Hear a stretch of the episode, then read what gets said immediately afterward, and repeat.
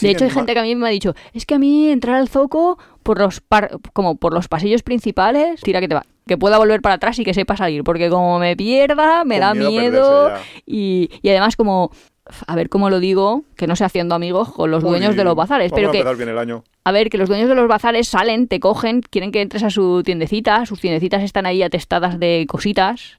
eh, son bastante, ¿cómo lo dirías? Que no son sutiles No, no, no, son muy... llamando a los turistas, que son... Son muy agresivos, Sí, muy son muy agresivos. agresivos y te meten dentro de las tiendas.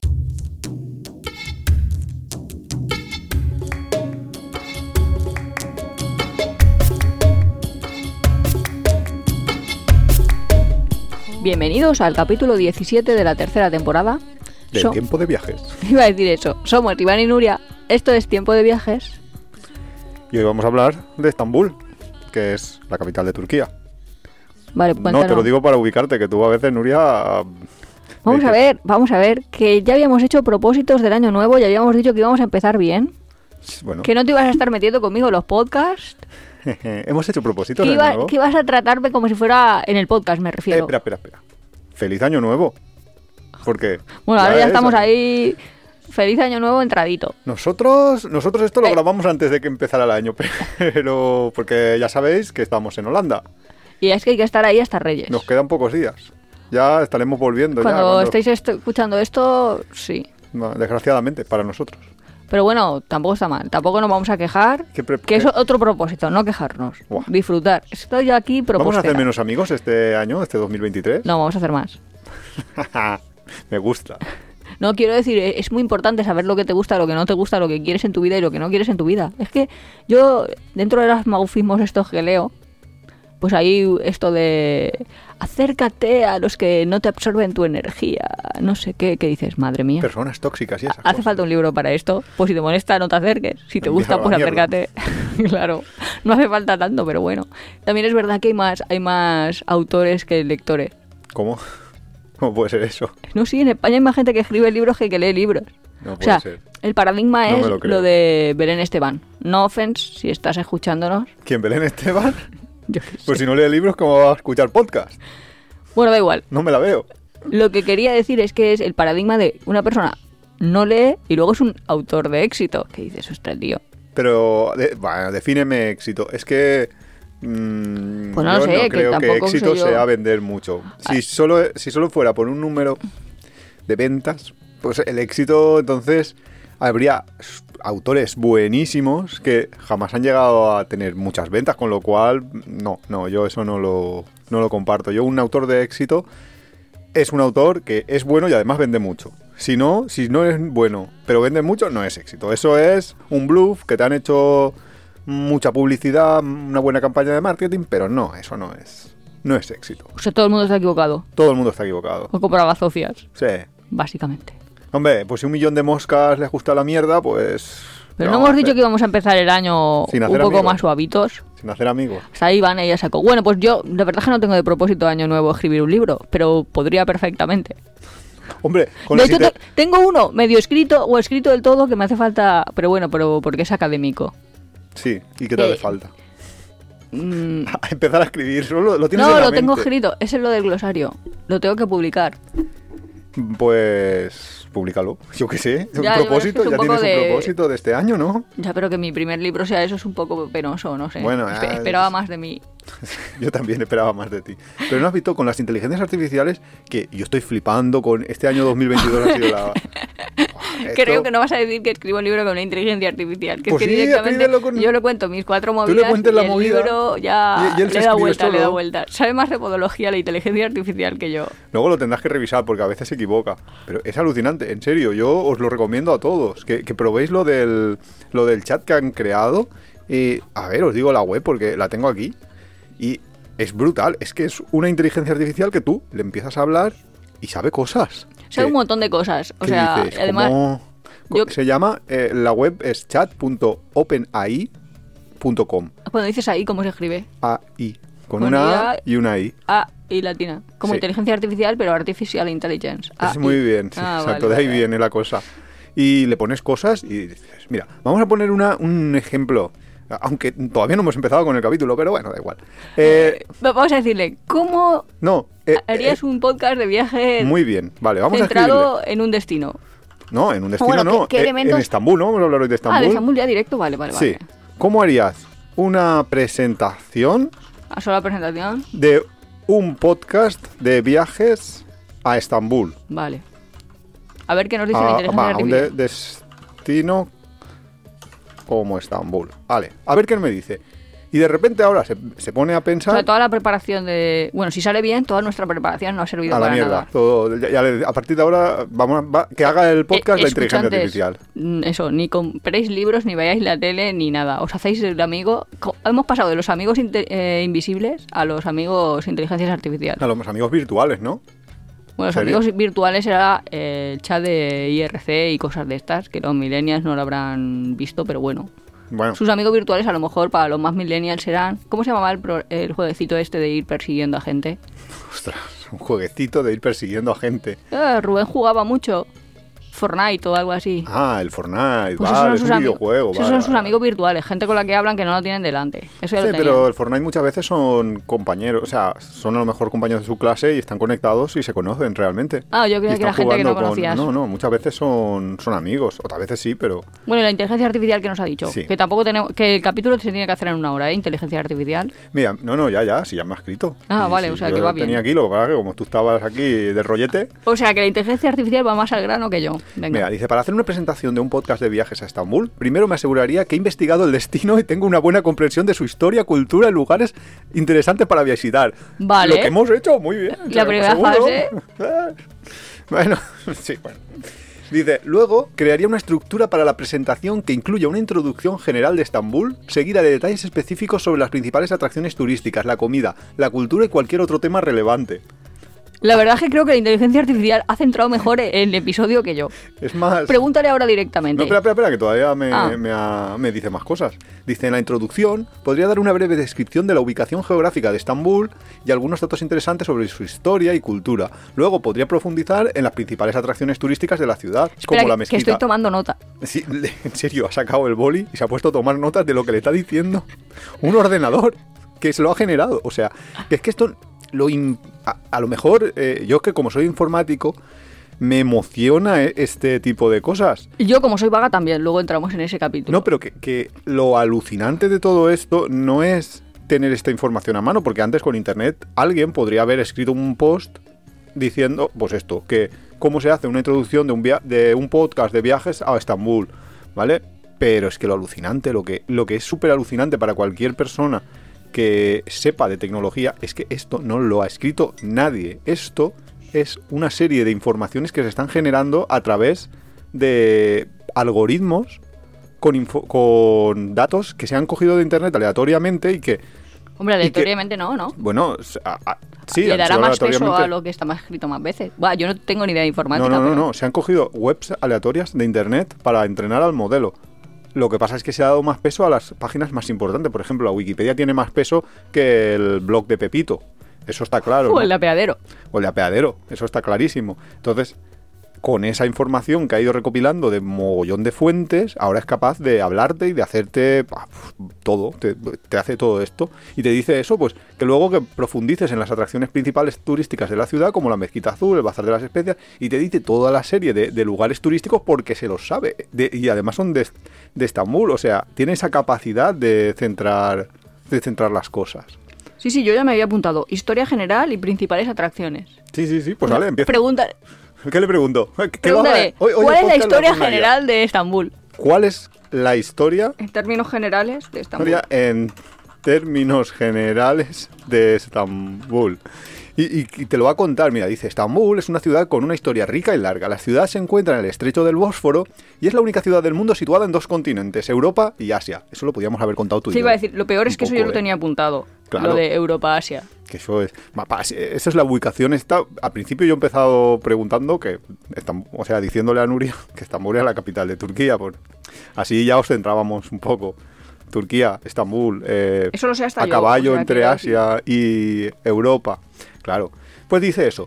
Y, joder, si es que os podía haber hecho el podcast en la inteligencia artificial. Por eso nosotros muchas veces. en Lo peor es que lo hace. Mejor. a veces, o sea, lo hace como más centrado en la información pura y dura. Decirnos en los comentarios si gusta más que lo hagamos nosotros a salto de mata o la inteligencia artificial organizado.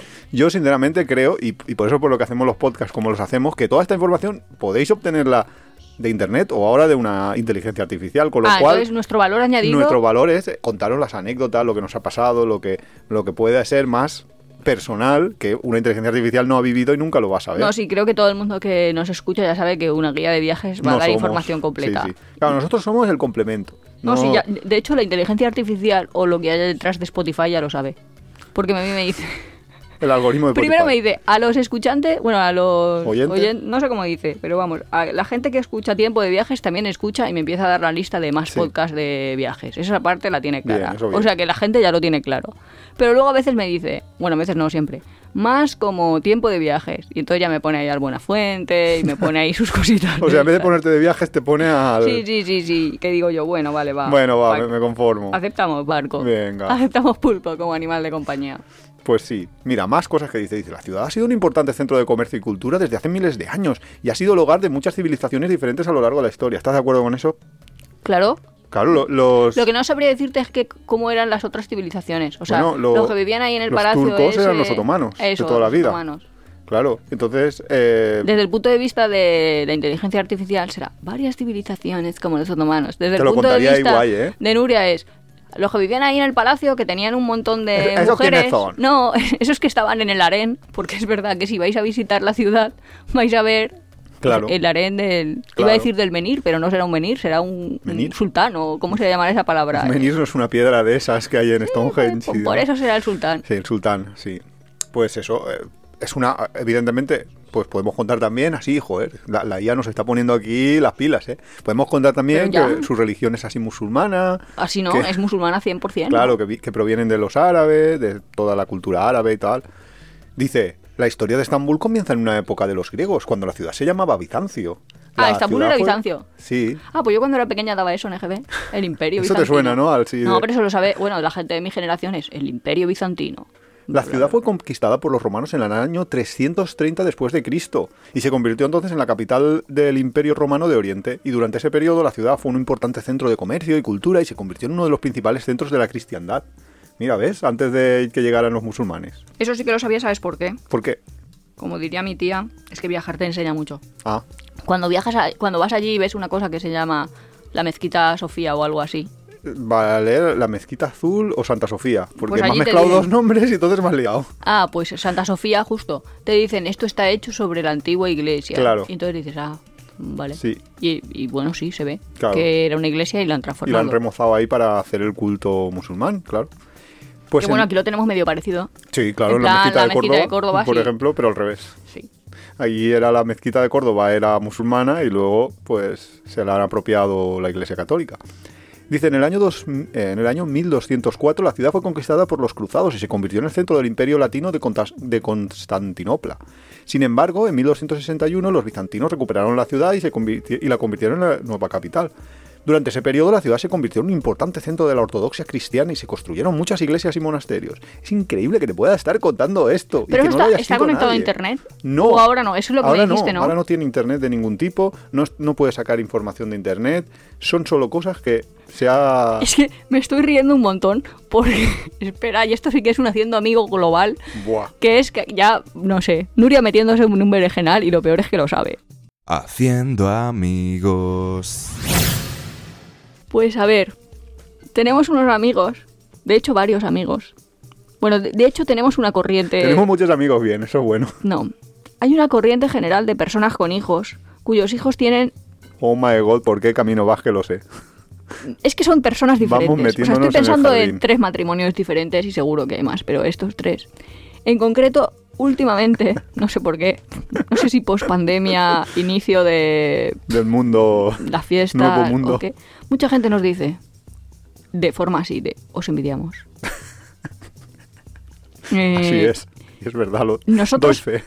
A ver, nosotros si es la primera vez que caes en esta casilla del podcast, pues somos Iván y Nuria, llevamos viajando como 20 años y somos una pareja que siempre ha afirmado, por- bueno, porque es verdad, pero que tampoco lo hemos ocultado, que de forma, Consciente, sí, voluntaria. tomamos, tomamos la decisión consciente por múltiples motivos que ahora tampoco vamos a contar, pero vamos. Eh, para hacer la historia corta, que decidimos no tener hijos. ¡Tachán! En plan, no, el mundo no es un sitio como para traer más niños y no, no vamos a tener hijos. Esto, bueno, obviamente por el más media, por así decirlo, es muy criticado. Muy rechazado, hasta que sí. superas tus 40 años y entonces todos sus amigos empiezan a tener hijos que empiezan a entrar en la preadolescencia. Sí, de pronto sus hijos empiezan a tener mundo 12, 13 años ahí, ta, ta, ta, ta, ta, ta. Y un montón de gente ya te dice, ostras, uf, la verdad es que si lo piensas es mejor tener un perro. Si realmente lo que Eso quieres... nos lo han dicho literalmente esta semana dos veces. Pero personas diferentes no conectadas entre sí. Que eso de... Espera, espera, espera, espera, espera. ¿Cómo está Porque la es que ya han entrado en la fase tener perro. Primero eran tener los dos hijos, Sí, luego van a ahora tener el perro pueden comparar las dos, las dos y ahora comparan. experiencias. Y eso es muy jodido. Comparar. No, y de verdad que los niños de ahora, yo no sé si solo los de nuestro medio, que es, es que es, es la versión desesperada. Mujeres desesperadas, versión tengo 12 años y estoy fatal de la vida, agobiadísimo, yo qué sé, no sé, está todo en crisis existencial. Entonces, preguntando, porque claro, ya os digo que esto llama bastante la atención, pues hay como una falsa, ¿cómo lo diríamos? ¿Querencia? No, como mitificación, como muchas veces también de los viajes que la gente a lo mejor solo te cuenta como lo bueno y lo otro no te lo cuenta, como diciendo eso Sí, es que lo hemos tratado varias no veces te lo vamos este a contar porque es súper obvio. Pues eh, con los hijos parece ser que lo mismo, que la gente no tiene 27 años, tiene un hijo y empieza a contarle a otras personas. Ostras, he pensado otro, tenemos cuatro matrimonios que nos han dicho algo parecido. Como- perdón, perdón, conexión de ideas. Pero la gente no empieza a decir, ay, pues tan un hijo, no sé qué. Bueno, total. Total. Mal. Conclusión, Que- pero que no, bueno, no nos están oyendo porque tienen hijos.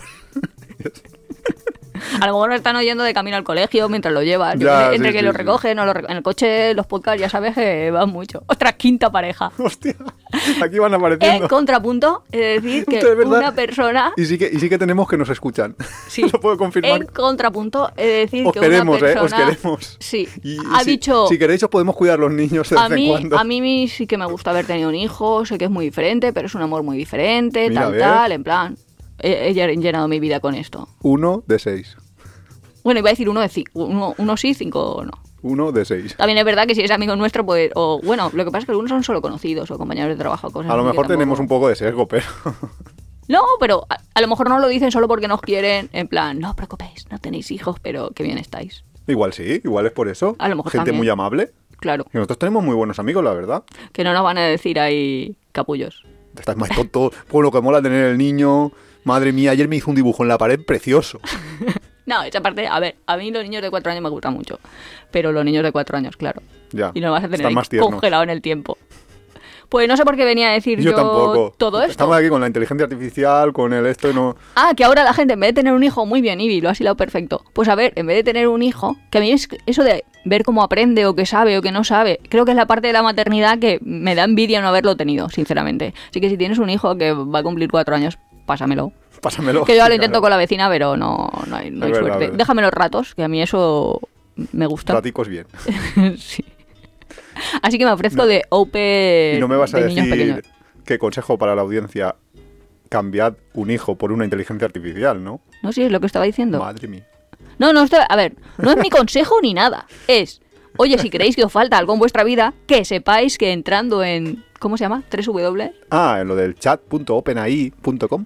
pues entras ahí y estás entretenidísimo, ¿eh? Pero No. entretenidísimo. Entre esa inteligencia y la que te hace los dibujitos, yo creo que ya Ah, lo la- tienes todo... La que te hace los dibujitos es una que se llama Sta- Stable Diffusion y que con una descripción de texto es capaz de generarte imágenes, o sea, fotorrealistas y, vamos, todo lo que te puedas imaginar. Es que le dices, hazme una silla con forma de kiwi. Y dices, sí, hombre, ¿cómo vas a hacer una silla con forma de kiwi? Y te la hace. No, pero lo mejor es que puede pasar de imagen Nuria a... O sea, Sí, de, pensamiento Nuria a imagen para Iván. Ah, o sea, claro. por eso que decía yo que siempre digo, vamos, que lo digo mucho últimamente, es que me tiene súper obsesionada. De las personas tenían que tener antenitas ahí como las abejas y pasarse el La pensamiento.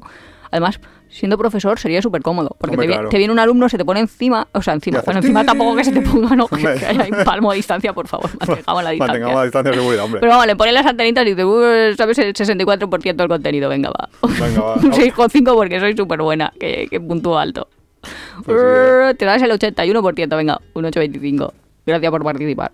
Pues esa cosa, yo es que le dije, o sea, de hecho, yo pensé, ay, me gustaría tener un jardín, o si tuviera un jardín, mi jardín soñado sería... Sí, tal, sí, tal, tal. Pero no en plan, mi jardín soñado tendría 400 metros por cada lado, o sea, 400 por 400. No, no, una casa normal, tú le dices, tiene que tener, pues yo qué sé, lo que yo considero una casa normal. plan, Tiene que tener una fuente, tiene que tener Tal, un árbol rojo y, Y yo- verde. Sí, además yo decía, un estanque que se pase por encima, que no sé qué, bueno, no viene el caso, que además tenemos que empezar a hablar de Estambul, que la gente esta dirá, vale, ya pago de vuestras tonterías de año nuevo, ¿esto de qué va?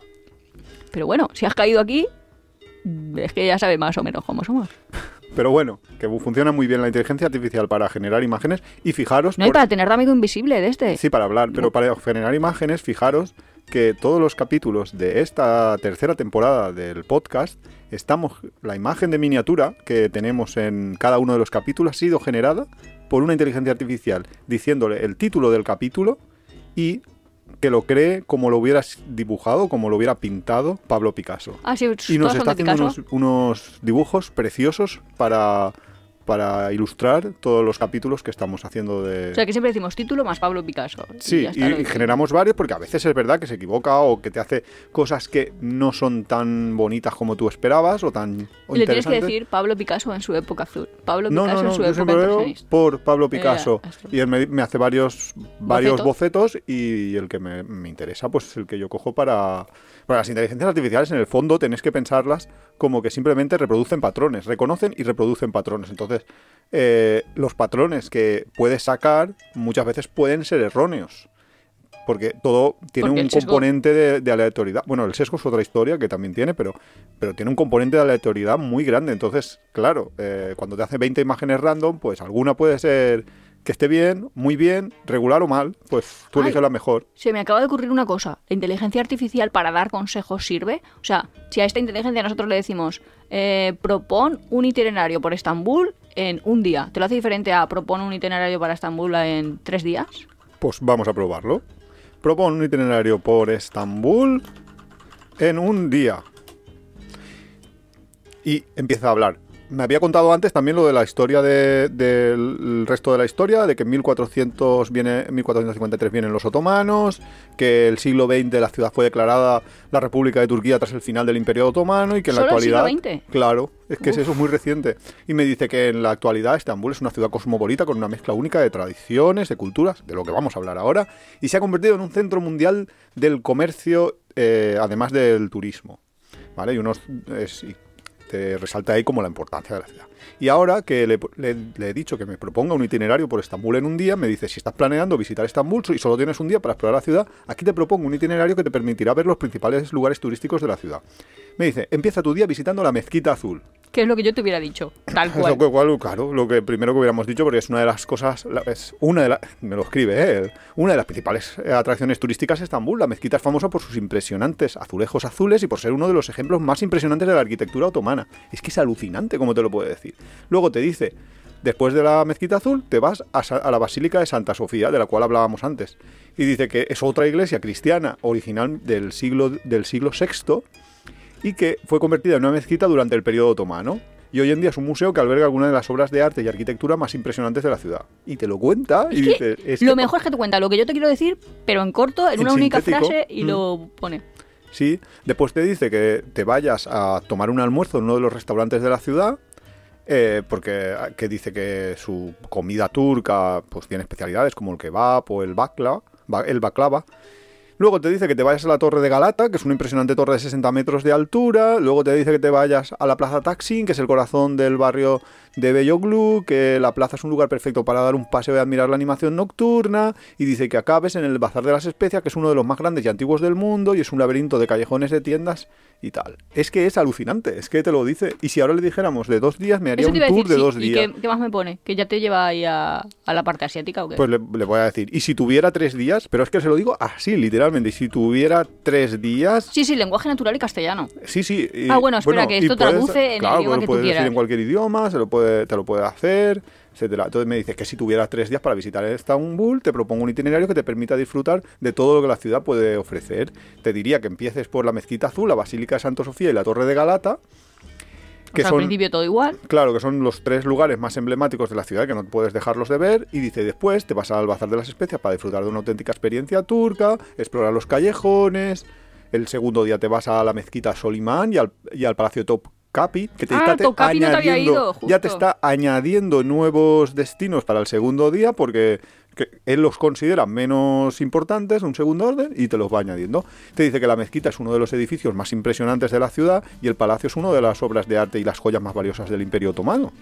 Te dice que luego de, te vayas al barrio de Bellonglu para disfrutar de la vida nocturna de la ciudad, que es un poco lo que decía en el primer día. Ah, eh, cuando era solo un día, pues te ibas a la plaza Taksim, pues te vuelves a... Aquí, en vez de solo la plaza, mírate todo el barrio. Claro, te vas por el barrio y te, y te das una vueltecita por allí. Después, ¿qué te dice? Eh, el tercer día te dice que vayas a la ciudad vieja de Estambul y su impresionante muralla y que te cuenta que la ciudad vieja es un barrio histórico lleno de edificios interesantes y que la muralla es una de las mejores maneras de admirar las vistas de la ciudad. Te dice, si tienes tiempo, también puedes visitar algunos de los lugares interesantes de la ciudad como el Mercado de las Especias, el Museo de Arte Moderno de Estambul o el Bosque de Belgrado. Es que es tan alucinante que, te- es que nos va a dejar sin trabajo, Nuria. No, estabas justo pensando eso. Me ha, me ha apuntado yo.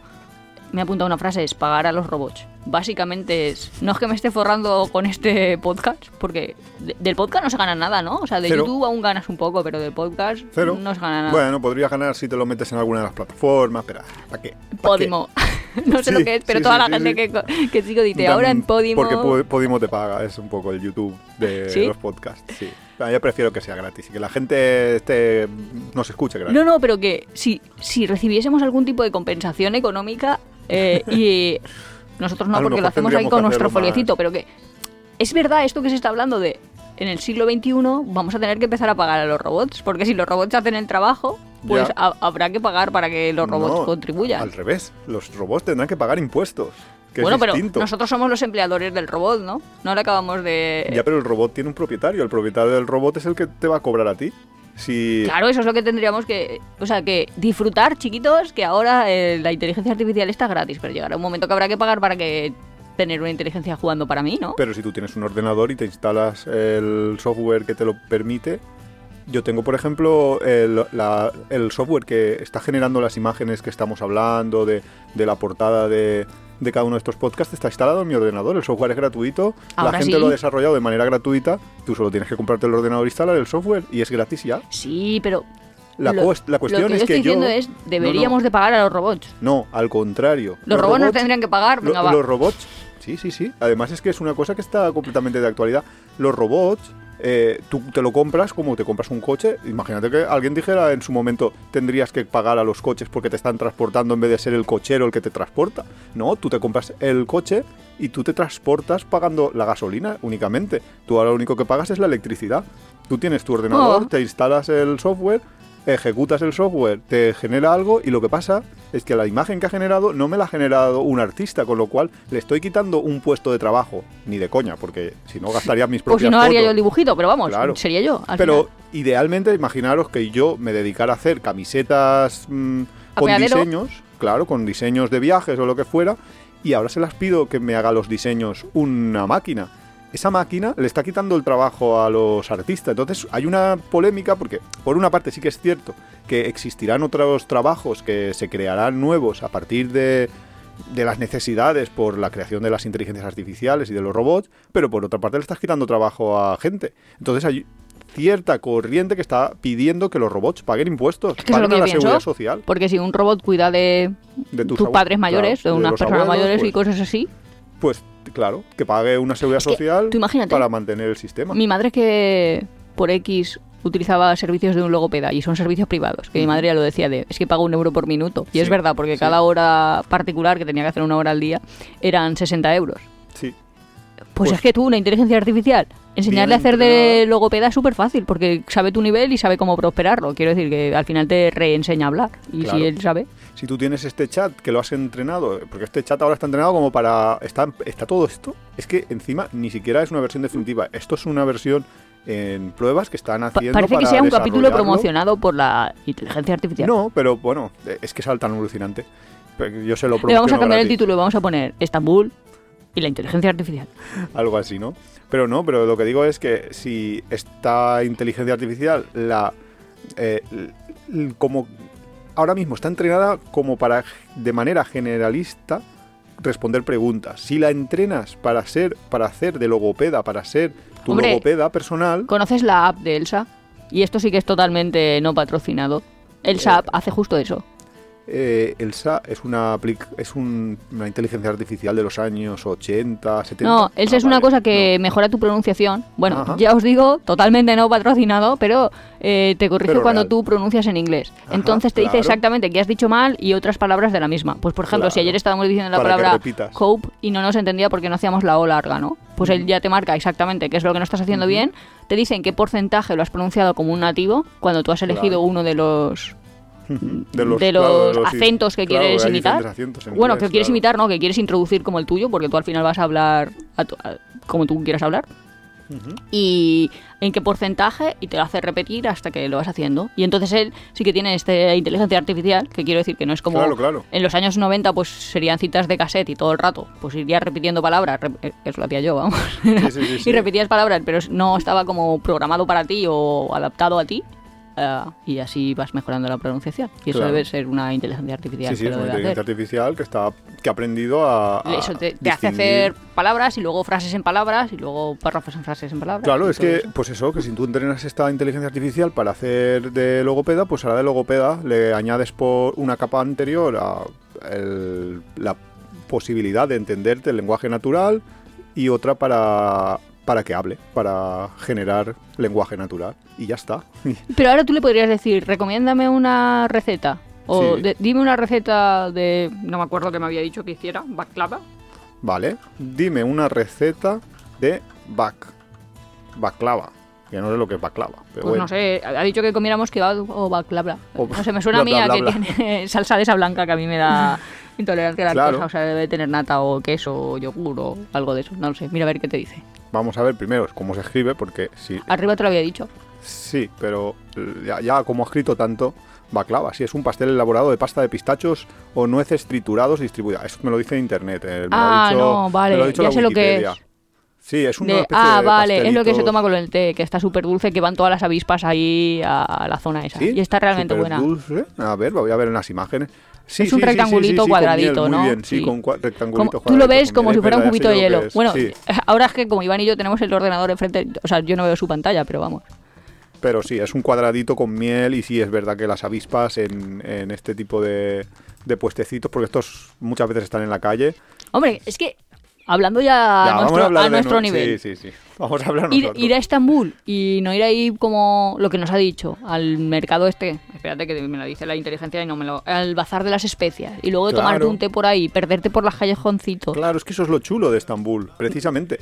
Me suena, me, re- me suena, me recuerda mucho Estambul. Cuando yo fui por primera vez, me recordaba un poco a Marruecos, a Marrakech especialmente. Pero porque para nosotros es eso, cultura árabe. Sí, pero que, claro, sí, son culturas árabes, eh, muy de callejoncito. También se parece mucho, en España también tenemos muchas, muchos pueblos que los construyeron los musulmanes que vinieron aquí y los... Y, Sí, que- y son así como estrechas, que calles estrechas, empinadas. Sí, que el plan urbanístico era al montoné. Al montón, Quiero decir, que ponían ahí una casa, la otra, la otra, la otra, y que dices, madre mía, no podían hacer ahí grandes avenidas con árboles por el centro. No, hacían zocos. Claro, claro. de, hecho, hacen eso, las ciudades ahí, hormigueros. Claro, y luego... De hecho, hay gente que a mí me ha dicho, es que a mí entrar al zoco por los par- como por los pasillos principales, Me da miedo. tira que te va. No, por los Ah. pasillos principales, en plan. Vale, vale, que, que que las van caminando por el zoco como si fuera ahí el hilo. El hilo de Ariadna, ¿sabes? En plan, que pueda volver para atrás y que sepa salir. Porque como me pierda, me Con da miedo miedo. Y, y además, como. A ver cómo lo digo, que no sé haciendo amigos con los dueños de los bazares. vamos Pero a que, bien el año. a ver, que los dueños de los bazares salen, te cogen, quieren que entres a su tiendecita, sus tiendecitas están ahí atestadas de cositas. eh, son bastante, ¿cómo lo dirías? Que no son sutiles No, no, no, son muy... llamando a los turistas, que son... Son muy agresivos, Sí, muy son muy agresivos. y te meten dentro de las tiendas y tal, y entonces hay personalidades no y sobre todo si no... tanto como en Egipto. Sí, pero si no has viajado y tal, y lo primero que ves es eso, como que te da miedo realmente que alguien te estire, porque nosotros tenemos cierta, o, o por lo menos yo y mi familia, ¿no? sé, Tenemos cierta tendencia a no y a desconfiar de porque una persona me está metiendo en su tienda o lo que sea y son ahí como muy zalameros y además te hablan en castellano es que te dicen cosas vas Sí. por ahí por el zoco y te dicen más barato que en el Carrefour eh, no sé Sí, qué que te lo dicen en castellano que tu- te da te da risa O- Sí. Que por cierto, todo esto me recuerda que hace no mucho salió como. Ahora que estamos hablando de inteligencias artificiales y de inteligencias de las nuevas generaciones de humanos. No, este- no hemos entrado en generación de cristal Vamos, vamos a hacer muchos amigos hoy, parece ser. Pero es que, mira, Esto por no grabar la semana que toca. Nosotros hemos estado muchas veces, sí, eso también es verdad.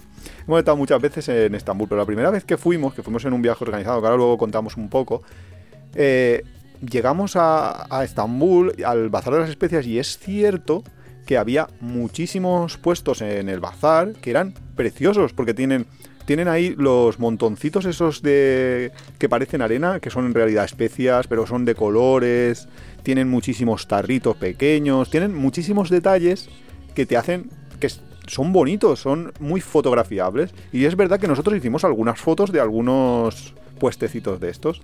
Pues parece ser que se fue popular- popularizando el tema de visitar el Gran Bazar y visitar estos, estos lugares bonitos. Y resulta que muchos empezaron a poner carteles de prohibido fotos o de Fue una foto un o euro. págame, exacto, pues un euro por una foto o cosas así. Pues hay un puesto, uno en concreto, que está creado específicamente para hacerse la foto. Es, lo han, lo han puesto súper bonito, lo han, lo han eh, adornado y no se vende nada. Solo específicamente va la gente y se hace la foto de Instagram para colgarla. Simplemente, o sea, hemos llegado hasta esa estupidez humana de... Hemos creado puestos del mercado simplemente para la foto. Que me parece que dices, la inteligencia artificial nos va a superar, pero rápido. O sea, si Ah, ¿en seguimos, los? Claro si seguimos los humanos yendo hacia abajo y, lo- y las inteligencias artificiales hacia arriba, Bueno, pero va a en haber ahí un Occidente punto... también tenemos algo medio parecido. Hay gente que trabaja de escaparatista. Quiero decir que Mm. para venderte unos zapatos te pone ahí un escaparate que parece ahí, jope. De hecho, ay, no sé cómo se llama los eh, centro comercial que hay en París que se ilumina, que ponen justo eh, cuando ponen toda su decoración de Navidad y todo eso es famoso. Claro, pero dentro de Lafayette se venden cosas. Es que aquí ya no se vende nada. Es que ya simplemente, tú imagínate una tienda que solo te pusiera el escaparate y te dijera, Instagram dame un euro por, por hacerte una foto. O dos euros por hacerte una foto. Bueno, O sea, pero eh, dirías, hostia, ya, pero si mucha gente quiere hacer una foto de eso, es verdad que Ya, puede una- conseguir dinero. pero es una locura. Es que es, que es todo por una, por una foto en Instagram. Una locura. Me parece una locura a mí, por lo menos. Así que no sé. Que bueno, que. Bueno, ¿y qué hay dentro del Gran Bazar? Porque es que nosotros como lo damos por hecho, pero hay lo que ha dicho Iván, Claro. una parte muy grande de especias, otra parte como artes- baratijas. Sí, sí, sí, yo le voy a llamar artesanía, pero puede ser baratijas. No, a ver, hay cosas como de, no sé, fulars, pañuelos, cosas así. Luego, baratijas que son como Que- que, joyitas, to- metálicas. Todos y esos fulars y tal, luego vienen made in China. Pero bueno, Sí. que todo está fabricado en China, que eso también nos sorprendía muchísimo y muchísimo más todavía en Egipto, donde es especialmente más barato, con lo cual eh, decías, ostras, ¿y China? Cuando todavía no habíamos vi- viajado a China, pero sí que habíamos estábamos allí en Egipto y decíamos, ostras, ¿y China cómo debe de ser? Porque si estos compran a China y me lo venden aquí a 10 pesetas, eh, debe ser impresionante. Estaba intentando pensar qué más vendían. Colonia, perfumes, Sí, botes para perfumes, es bastante típico. chulo. Bueno, es Sí. bastante chulo, es una de las cositas que yo compro cuando voy. Mm, pastelitos de esos también, o sea, todo lo que son especias, pasteles, cosas que se comen. Sí, que eso hablamos hace un poco en, en el tema de los mercaditos de la calle, o sea, lo- Mm. la comida callejera. Pues ahí hay bastante comida callejera también que se venda. Y no sé qué más compraríamos en un, no sé, como joyeritos. Una cosa muy importante de toda la cultura árabe, las alfombras. Ah, También se venden muchas Uf, alfombras. pero ahí no está, ahí no, no visitas cómo las hacen. Eso, eso en otro sitio. No, las fábricas son en otro sitio y, y si vas en un viaje organizado, fijo, fijo que te llevan, porque es que como se llevan comisión los guías, pues te van Hombre, a... a ver, verlo una vez en la vida no está mal. Comprar ya. Es que yo estoy diciendo, tardas un mes en hacer un centímetro cuadrado que dices, pero madre mía, ¿qué me Sí, estás pero, contando? pero básicamente en el Gran Bazar de Estambul eh, hay un- una gran variedad de productos, desde alfombras y joyería hasta ropa y productos locales como especias y dulces turcos. También hay una gran ¿Qué le ha dicho la selección de souvenirs y objetos de arte. Sí, me ha pillado. Estaba leyendo. No, es que tú cambias de voz cuando lees a Iván. Es un lugar muy popular entre los turistas que visitan Estambul y una parada obligada para aquellos que quieren experimentar la vibrante cultura y la historia de la ciudad. No es que cambie de voz, es que claro, estoy leyéndolo y, y Claro, me cambia el tipo de texto porque yo no hablo así. Normalmente la gente no habla como escribe. Algunos amigos míos sí. Sí, y son más repelentes que el tío Vicente. A mí me caen bien, pero. Haciendo amigos, súper- hoy no son voy a poner- como súper inteligentes y entonces su cerebro es capaz de hacer enumeraciones infinitas de términos que dices, ostras, tío, mi cerebro no funciona Y así, colocarlos ¿sabes? en el orden correcto. Sí, sí. Tienen una IA ahí metida dentro de, de la cabeza. Oye, pues tengo uno que tiene. Que tiene que. No me acuerdo cómo se llama el término. Sinestesia. Sí. Sí. Y es como, wow. Cuenta lo que es la sinestesia porque mucha gente, yo no lo Que te lo diga tu inteligencia artificial, que lo va a decir mejor que yo. ¿En Básicamente serio? es que los, los olores, los... A ver, ¿cómo? Básicamente es que las letras le pone color o olor. Mira, la sinestesia es un fenómeno neurológico en el que un estímulo sensorial, como el sonido, provoca una respuesta en una modalidad sensorial diferente, como el color. Por ejemplo, una persona con sinestesia puede ver colores al escuchar música o sentir que los números tienen una determinada forma o textura. La sinestesia es un fenómeno bastante raro y aunque se cree que es una condición genética, se sabe poco sobre qué la produce. Y muchas personas con sinestesia describen la experiencia como algo agradable y enriquecedor, mientras que otras pueden encontrarla abrumadora o perturbadora. Antes se consideraba que era una enfermedad, por cierto. En el, ahora creo que estamos en el DSM-6, si no me equivoco, pues hasta el DSM-4. El duda. DSM es el- los términos estos de la psiquiatría, lo, sí, lo- que lo que como- consideran sí, enfermedad. los protocolos. Que- pero es que eso es bastante con- controvertido porque, por ejemplo, la homosexualidad también era considerada una enfermedad mental. Y creo que ahora nadie pensaría que es una enfermedad mental. Bueno, en Turquía ¿Tú sí? No, Eh, eh, no lo sé, no lo ¿Cuál sé, es no. la posición de Turquía No con no lo sé, pero son bastante- Pregúntaselo son- a tu inteligencia artificial, Ah, vale, hombre, vale, que aquí ahora ya tenemos aquí... No, pero... hoy no hacemos capítulo nosotros. lo Es verdad, va, vamos a contar, pasando ya de la inteligencia artificial, que ya es que yo me estaba ahí viciando y aprovechando un poco de Iván, que lo tengo enfrente y es el que tiene el teclado en su lado del ordenador. Y yo ahí, pregúntale, pregúntale, pregúntale, Mira, Iván. Ah, Es pues, que ahora nuestra vida es así, eh, eh, pregúntale, que- que- pregúntale. Que, la homosexualidad es legal en Turquía y la comunidad LGTB ha ganado algunos derechos en las últimas décadas. Ah, bueno. O sea que, pero sin embargo, ahí pero dice, pero sin- en la Unión Europea. sí, pero dice, sin embargo, la sociedad turca en general todavía tiende a ser bastante conservadora en cuestiones de género y orientación sexual. O sea que O tampoco sea, te mismo, emociones. es lo típico de la España de los 80. Sí, no tengo sí, nada proceso, contra los pero- homosexuales, pero mi hijo que no me traiga un novio a casa. Sí, más o menos debe ser algo así. Entonces, que- como que con precaución, si eres si eres Tampoco- gay y vas a ver a quién se lo dices a ver a esto, quién no se lo dices. A quién se lo dices y sobre todo qué acciones vas a hacer, porque besarse por la calle a lo mejor está muy mal visto, no lo sé, ese tipo de cosas. Leí el otro día, creo que en Indonesia estaba prohibido las conductas homosexuales. Y dije, Claro. ostras, ¿en Indonesia? Sí. ¿Y qué hace la gente cuando.? Si yo conozco Pues un montón de viajeros. Lo hacen, lo hacen en, en oculto, en escondido.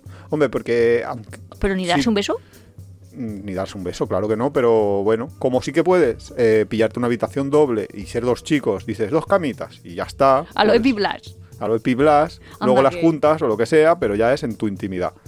Pero bueno. Lo Bueno, de viajar al final a otros sitios tiene sus cosas. Bueno, vamos, vamos a, a ver Turquía. eso. Vamos a Turquía y las de- de- cosas. Porque nosotros de hemos las- ido. Cuando lo de la comida. A ver. Cuéntalo tú, porque seguro que lo hacemos ordenado, pero nosotros hemos ido a Turquía varias veces, algunas Claro. por turismo y otras por enlace. sí, lo del enlace es bastante interesante porque es una cosa que podéis disfrutar todavía porque eso es...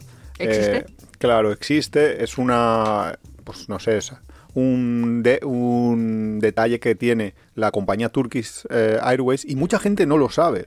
Sí, porque a veces en el avión se lo decimos a la gente y la Sí. gente de hecho se apunta por nosotros. Sí. Básicamente es que si tu enlace supera No, X horas. es si tienes una escala en Estambul entre 6 y 24 horas, o sea, tienes que, que ser esas horas. Si, si si pasa- son cinco y media, no. Claro, porque en aviación existen lo que se llaman los layovers y los stopover. Los stopover es, me he parado en esta ciudad porque he querido, porque quiero visitar esta ciudad antes de continuar viaje. Y entonces esto es cuando superas de 24 hasta 72 horas. Si estás en ese margen, pues es un stopover y ahí no te dejan hacerte una excursión. Pero si estás en un layover, que es me tengo que esperar aquí forzado porque no existe o no he pillado otro vuelo más que tenga un enlace más corto, si estás entre 6 y 24 horas, entonces sí que te dejan hacer la excursión.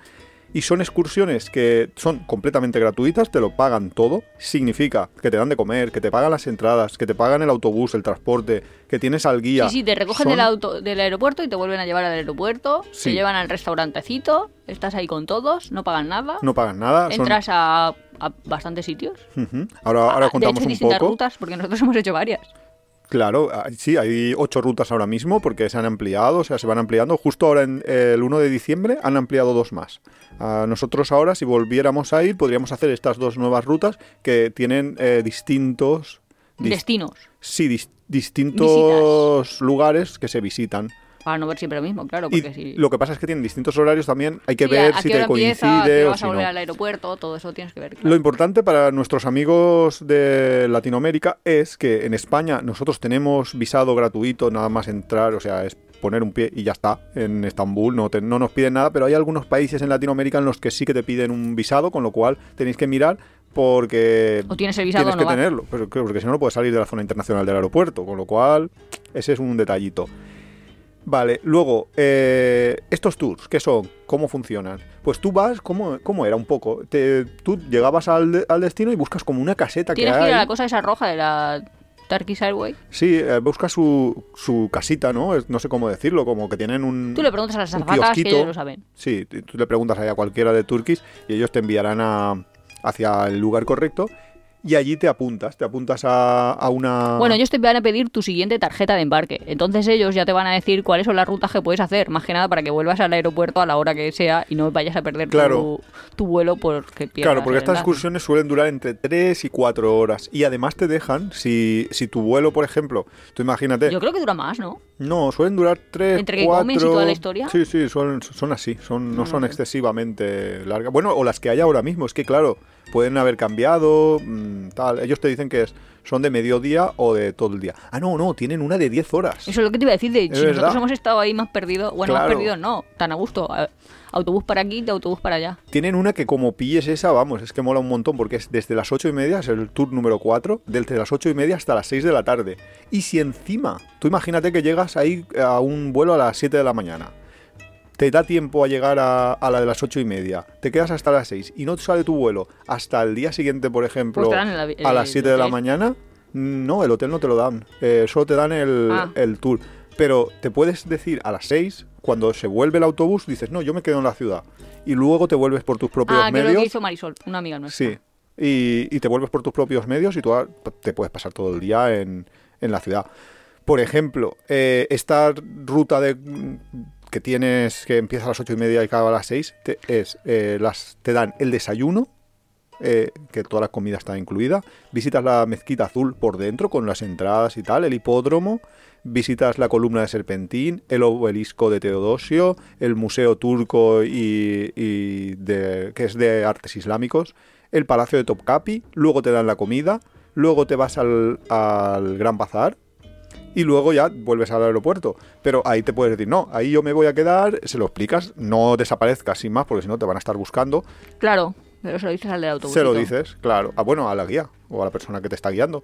Y te quedas. Y, y son así, son... Y lo chulo es que cuando vas a comer, no es te dan de comer, vale, como lo ha pagado la compañía aérea, pues te dan una comida y ya está. No, es que como ellos lo que quieren es promocionar que visites Turquía, porque ellos, la idea que tienen y de donde surge todo esto, que también te lo cuentan en las excursiones, es que ellos quieren como mimar al turista para que el turista primero hable bien de la ciudad y, De- la y luego que como que te entren ganas de volver. En plan, vale, ahora no has tenido mucho tiempo, pero así tienes Estambul pendiente porque has hecho ahí como tastarlo, ¿no? Como degustarlo, tu la degustación. sí. Entonces también la comida también es una degustación de platos típicos y te los explican, no sé. Sí, está, o sea, es está muy- el muy turista muy mimado, no es como muchos viajes organizados, al menos en todas las ocasiones que nosotros lo hemos hecho. Lo que ya no sé si te dejarán es, en el ejemplo anterior, si te has hecho el tour este que te deja a las 6, a las seis y media hay otro tour que es el No, del- creo que solo te dejan uno, ¿eh? Ya, yo creo que No también. te puedes No te dejan emocionar y- empalmar, y- ¿no? porque ellos lo que quieren es eso, que luego tú hables con tus amigos y hagas al final lo que estamos haciendo nosotros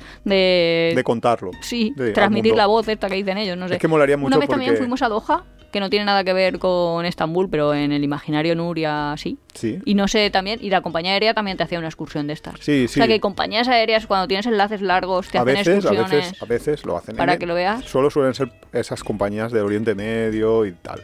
Sí, compañías Pero así bueno. medio bien. Quiero decir que no vas a comprarte un billete de Air Asia y te va a costar 32 euros y te van a llevar de excursión, te van a Ryanair, dar comer. Ryanair no te hace un tour por Londres. No, ha dicho, si quieres ver Londres, pues, pues va. Pues mira, vamos a tener que volver porque a mí me ha molado esto de que el tour del Bósforo que te llevan en el crucero ah, del... sí, sí, el crucerito. Mm, Eso nosotros lo hemos visto, pero crucero, no hemos hecho. pero no lo hemos hecho. O sea, lo hemos visto significa no lo hemos visto de no, la compañía estado aérea, paseando sino que tú por el por Bósforo y lo ves el sí, barco. además como te dicen, esto es Europa, esto es Asia. Bueno, que hay un puentecito, que no es Sí. que sea tampoco ahí rollo... Sí, porque Greenwich, el rollo de Turquía es que esto de que dicen que es un país a caballo entre dos... Mundos, de hecho.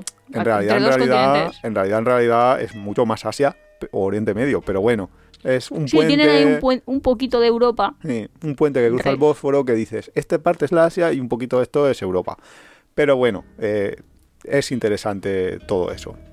Luego, eh, bueno, he mirado alojamientos porque si la gente quiere visitar Estambul, Que no está mal. sí. sí Puedes comprar puffs, yo me compré. Bueno, alfombras si y de quieres todo. visitar Estambul, te tendrás que alojar.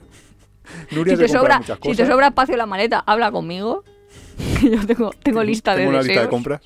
Ahora que, que vienen los reyes, es un buen día. Es un buen día. Bueno, ¿me dejas hablar? ¿Me dejas No. contar esto? ¿O le digo a la inteligencia No, artificial? a la inteligencia artificial. Ya verás cómo la inteligencia artificial te hace más caso. No le voy a escribir. Ya me he cansado de, de- de que me hagan el programa. Me van a quitar el trabajo. Ah, o sea que te gusta más hablar conmigo que con la inteligencia artificial. Ah.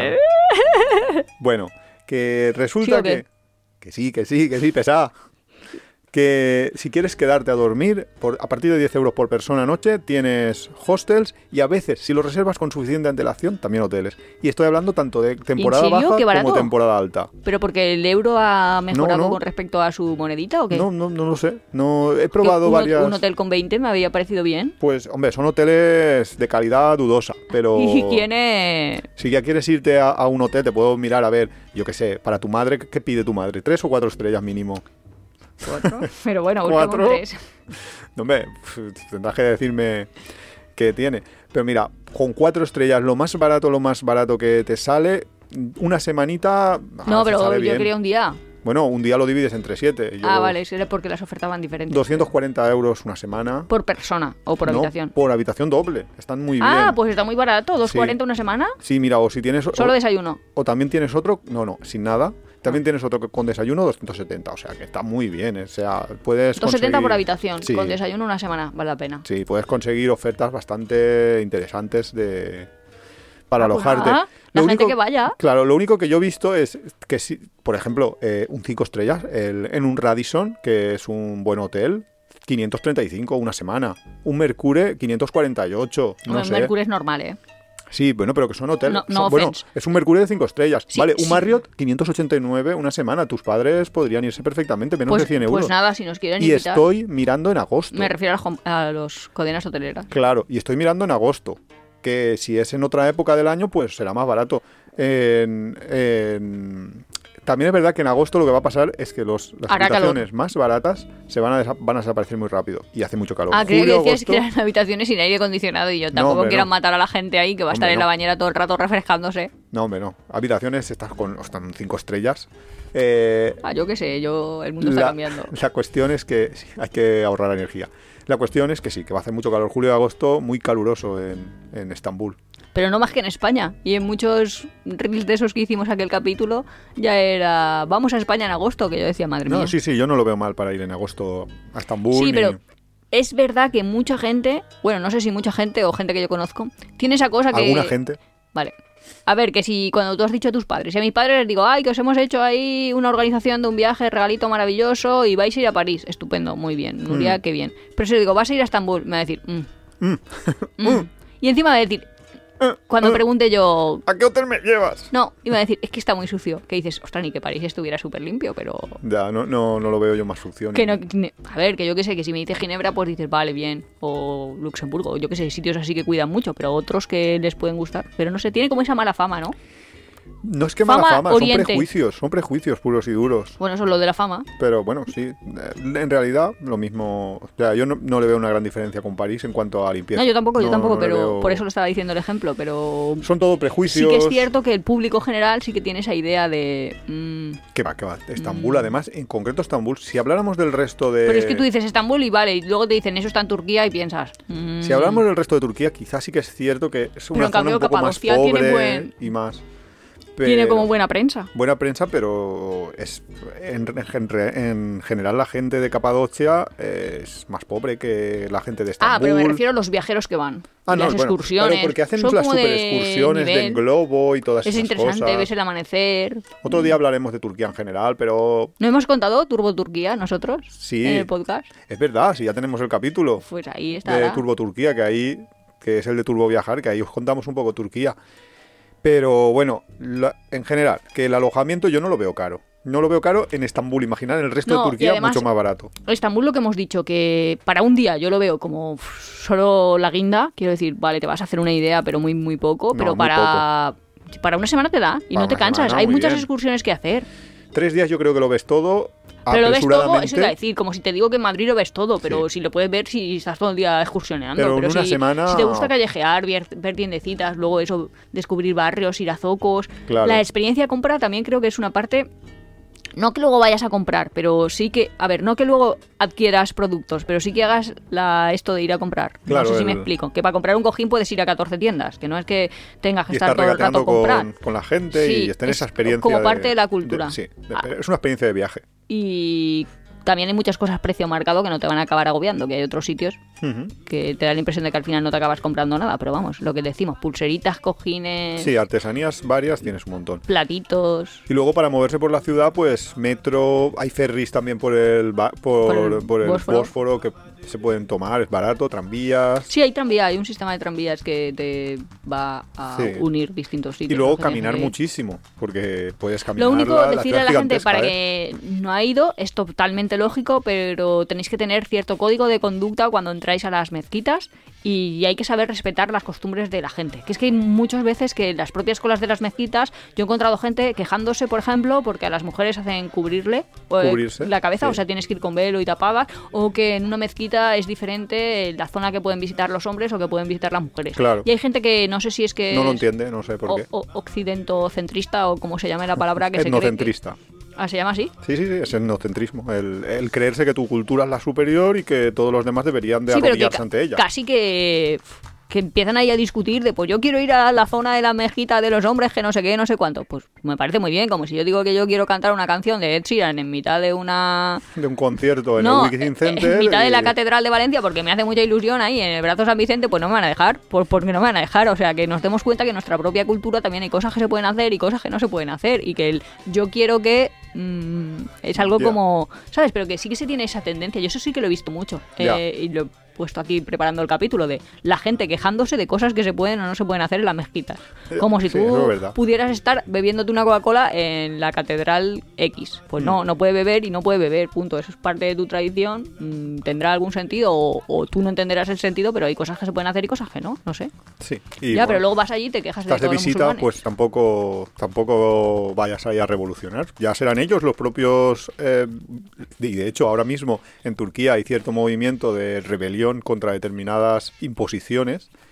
Pues ellos mismos son los que se tienen que, que rebelar y tú no tienes que ir ahí a decirles nada. Ya tranquilos que cada uno tiene sus tiempos, sus.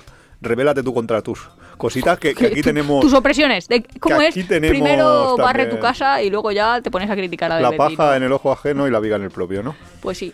Y dentro de los vídeos raros de Nuria, si lo que os gusta es comprar jarroncitos, mm, platitos, mm, sitios para poner las olivas, yo que sé, Sí, típica todo homenaje de cocina, artesanía del barro, del Pues ellos tienen, no sé cómo vamos. se llama potería en castellano. cerámica, Cerámica. Vale. ¿No? Pues no sé, pues será. No sé, tú has dicho potería, a mí me ha venido esa palabra a la Sí, cabeza, es- así que debe ser. Las cosas estas que se hacen con barro con las manos y luego se pintan, etcétera, etcétera. Pues sigo a una mujercita, no me preguntéis por qué, porque es que encima escribe en árabe y habla en árabe, pero da igual, a mí me van apareciendo Cosas de, de Lo- Nuria. los letreros, oye, que tienen como unas tiendas así, en plan el, el Pepco o el Teddy de los turcos, que digo, esto lo tengo que descubrir yo.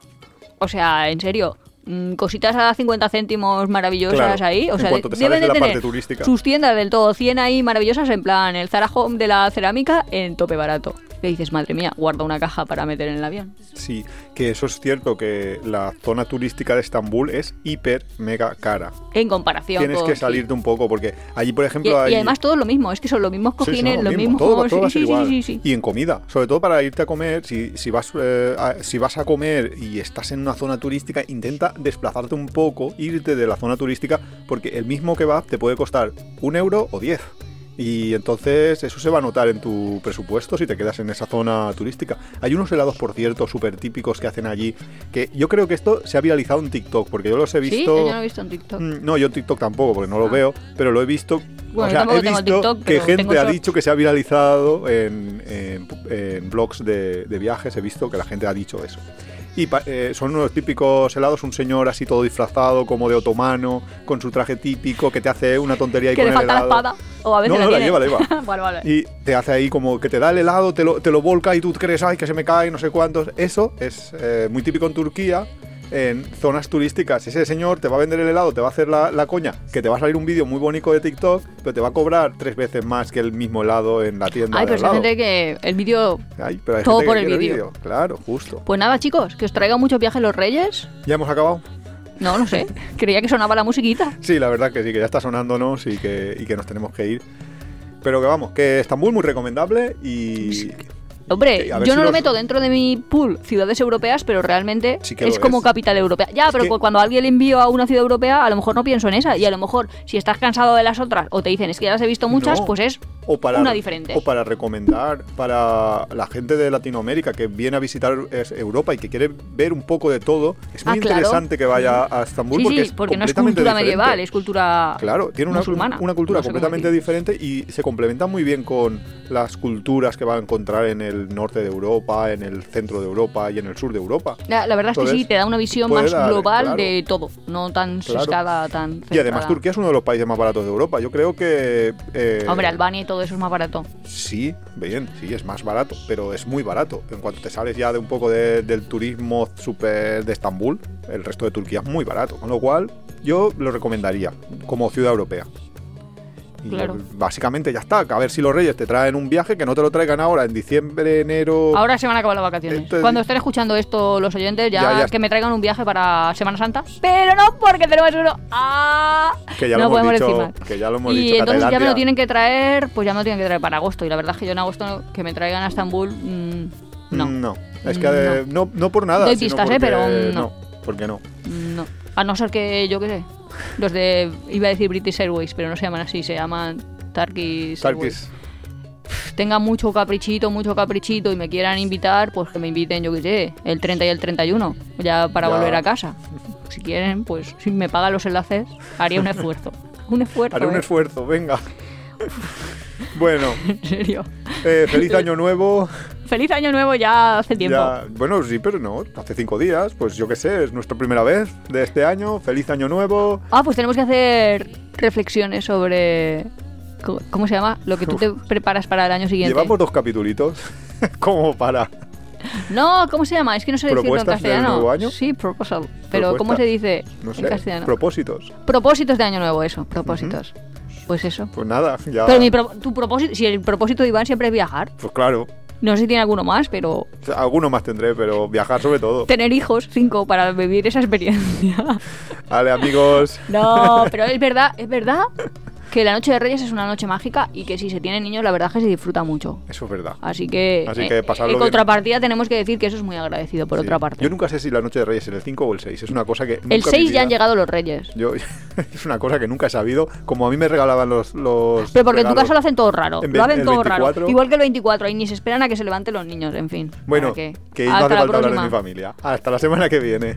Pues yo ahora quiero un niño para que abra los regalos.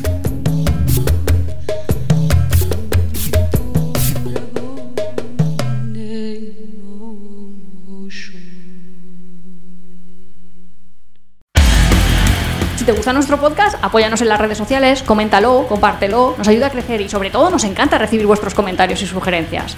No olvides suscribirte en las principales plataformas de podcast para recibir cada semana tu capítulo de Tiempo de Viajes. Estamos en Google Podcast, Evox, Spotify, Radio Viajera. Nos encontramos en apeadero.es y en Twitter e Instagram como Apeadero Viajero, todo junto, Apeadero Viajero. También estamos en Facebook.